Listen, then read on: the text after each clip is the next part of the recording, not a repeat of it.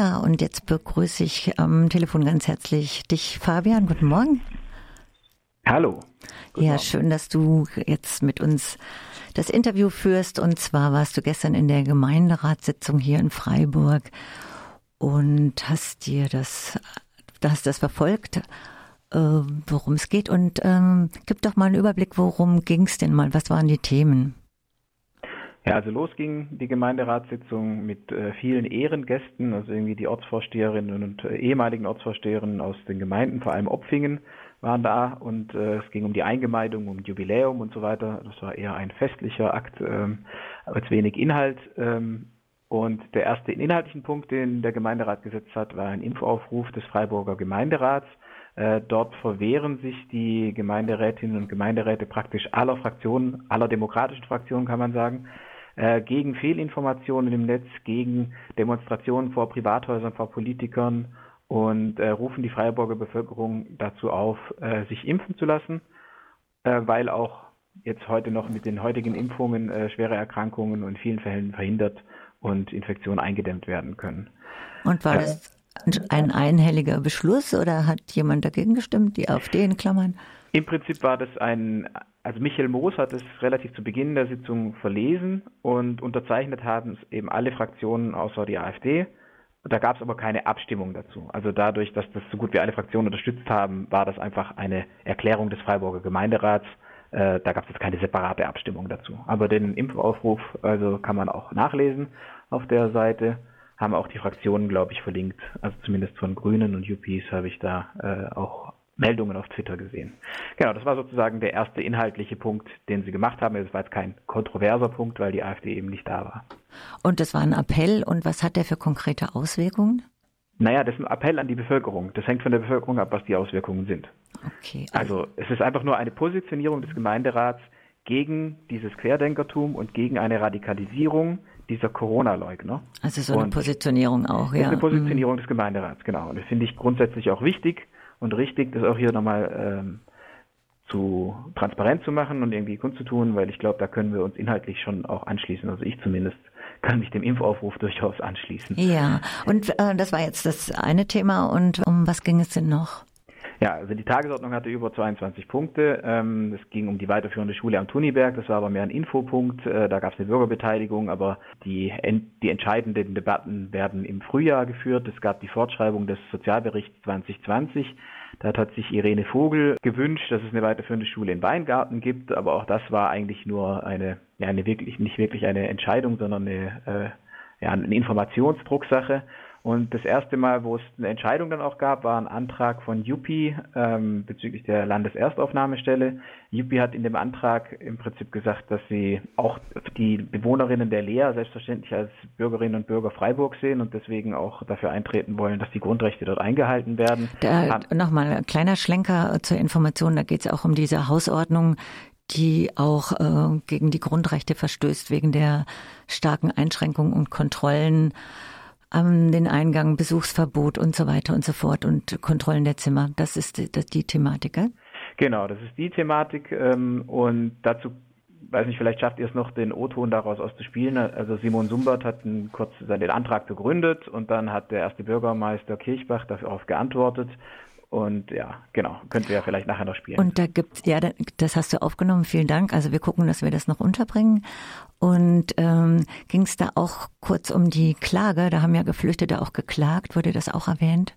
Nee, das wurde, habe ich nicht mitbekommen in der in dem Antrag. Aber ist auch klar, also, also was heißt ist klar, es hätte erwähnt werden können, aber es ist ja ja, also in dem Antrag hat die Klage, glaube ich, äh, nicht viel verloren. Das ist ja nachher ein, ein separates der, Prozess äh, von einem Gericht. Gut, und worum ging es dann noch?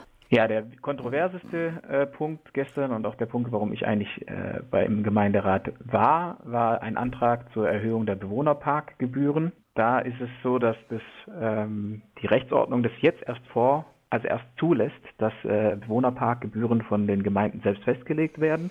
Das Bewohnerparken ist eine Maßnahme, die 1980 in die Straßenverkehrsordnung aufgenommen wurde und in Gebieten mit sehr hohem Parkdruck den Bewohnerinnen dieser Gebiete ein Vorrecht auf äh, ja, kostengünstiges, kostenloses, mehr oder weniger Parken äh, eingeräumt hat. Seit 1980 im Preis unverändert, 60 Mark damals.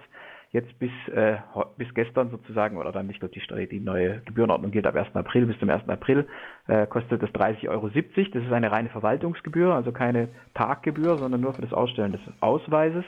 Und diese Gebühr kann nun erhöht werden, weil das ähm, Bundesverkehrsministerium hat eine Änderung der Straßenverkehrsordnung vorgelegt, der Bundesrat hat zugestimmt und das Land Baden-Württemberg hat eine Delegationsverordnung im letzten, also im Sommer jetzt verabschiedet. Äh, in dieser Delegationsverordnung räumt es den Kommunen und Gemeinden das Recht ein, die Höhe der Gebühren, der Gebühren selbst festzulegen. Das heißt, ganz viele Städte in Baden-Württemberg legen jetzt gerade diese Gebühren fest. Was ist daran eigentlich so wichtig? Ich verstehe das gar nicht richtig.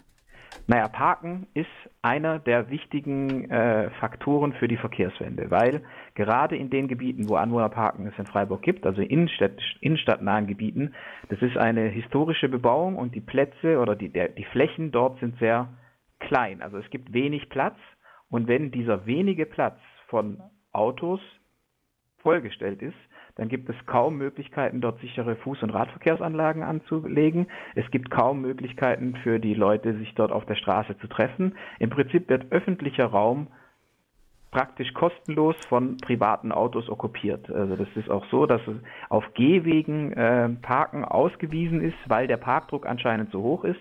Und ähm, die Hoffnung ist von den Verbänden, von den Verkehrsverbänden und auch eigentlich von der Mobilitätsforschung, dass diese Erhöhung der Bewohnerparkgebühren dazu führen wird, dass einige Garagen freigeräumt werden und äh, die Autos dann entweder auf äh, Privatgrund untergestellt werden, dass einige Autos vielleicht auch abgemeldet werden. Das ist ja ein ein Ziel und auch ein notwendiges Ziel der Verkehrswende, wenn wir unsere Klimaziele erreichen werden, müssen die Kfz-Zulassungszahlen sinken. Es kann nicht nur eine Antriebswende geben. Wir können nicht 48 Millionen Autos in Deutschland auf E umrüsten. Das wird nicht funktionieren, zumindest nicht in der Zeit, wo wir das brauchen.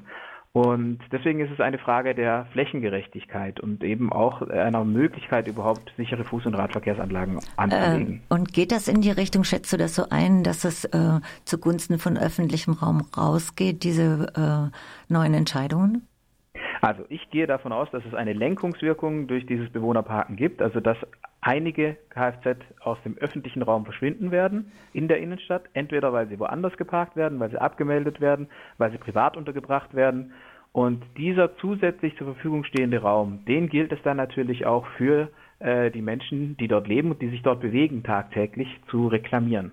Also es ist natürlich nicht viel gewonnen, wenn anstatt der Anwohner äh, dann eben Gäste der Innenstadt alles zu parken, sondern es muss eigentlich auch einhergehen mit einer Umverteilung der Flächen. Also dass äh, Parkplätze auf Gehwegen eben nicht mehr ausgewiesen werden, sondern die Gehwegen die äh, Mindestbreiten auch einhalten, die sowohl im Verkehrsentwicklungsplan als auch in den Vorgaben äh, für die Stadtentwicklung eigentlich vorgegeben sind. Also ein Gehweg sollte eigentlich 2,50 Meter breit sein. Das ist ja spannend. Das heißt, vielleicht wird durch den höheren Preis tatsächlich mehr Fläche frei in Freiburg. Es gibt allerdings jetzt keine unbedingten Verbote zu parken seit neuestem. Also nur eine sanfte Lenkungswirkung. Ja, eben, äh, das war ja auch die Frage gewesen mit diesem, nach der Einschätzung, ob das zugunsten des öffentlichen Raums geht. Ähm, kannst du noch ganz kurz benennen, äh, was, was du sonst noch wichtig fandst an Themen und dann müssten wir tatsächlich zum Abschluss kommen. Mehrere weitere Themen, die noch diskutiert wurden, war am Ende im Rahmen des Finanzberichts gab es einen Antrag von Juppie, also vor der Gemeinderatssitzung, muss man nochmal zurückbringen zeitlich, ähm, wurde also von einem Sozialbündnis protestiert, dass die die Kürzungen im Sozialbereich, im, bei Erzieherinnen vor allem, äh, zurückgenommen werden. Also dort hat die Stadt Freiburg die Tarifbindung aufgegeben aufgrund der Haushaltslage haben gesagt, äh, ihr kriegt jetzt nicht mehr, werdet nicht mehr nach Tarif bezahlt. Da gab es eine Demonstration dagegen direkt vor dem Gemeinderat. Und Juppie genau, davon berichten wir nachher auch gleich, ja. Mhm. Ah, okay. Juppie hat es eben beantragt, dass es im Zuge der höheren Gewerbesteuer und den Möglichkeiten, die es im Haushalt äh, aus Sicht der Juppie-Fraktion jetzt eben gibt, ähm, diese Tarifbindung wieder eingeführt wird. Äh, sind aber, der Antrag ist aber abgelehnt worden mit 14 äh, Ja-Stimmen von ESPA, Freie Wähler, Kulturliste und Freiburg Lebenswert, aber der Rest war wohl dagegen. Okay, Fabian, dann bedanke ich mich ganz herzlich für deinen Bericht und wünsche dir noch einen guten Tag. Danke, gell? Gerne, ciao. Ade.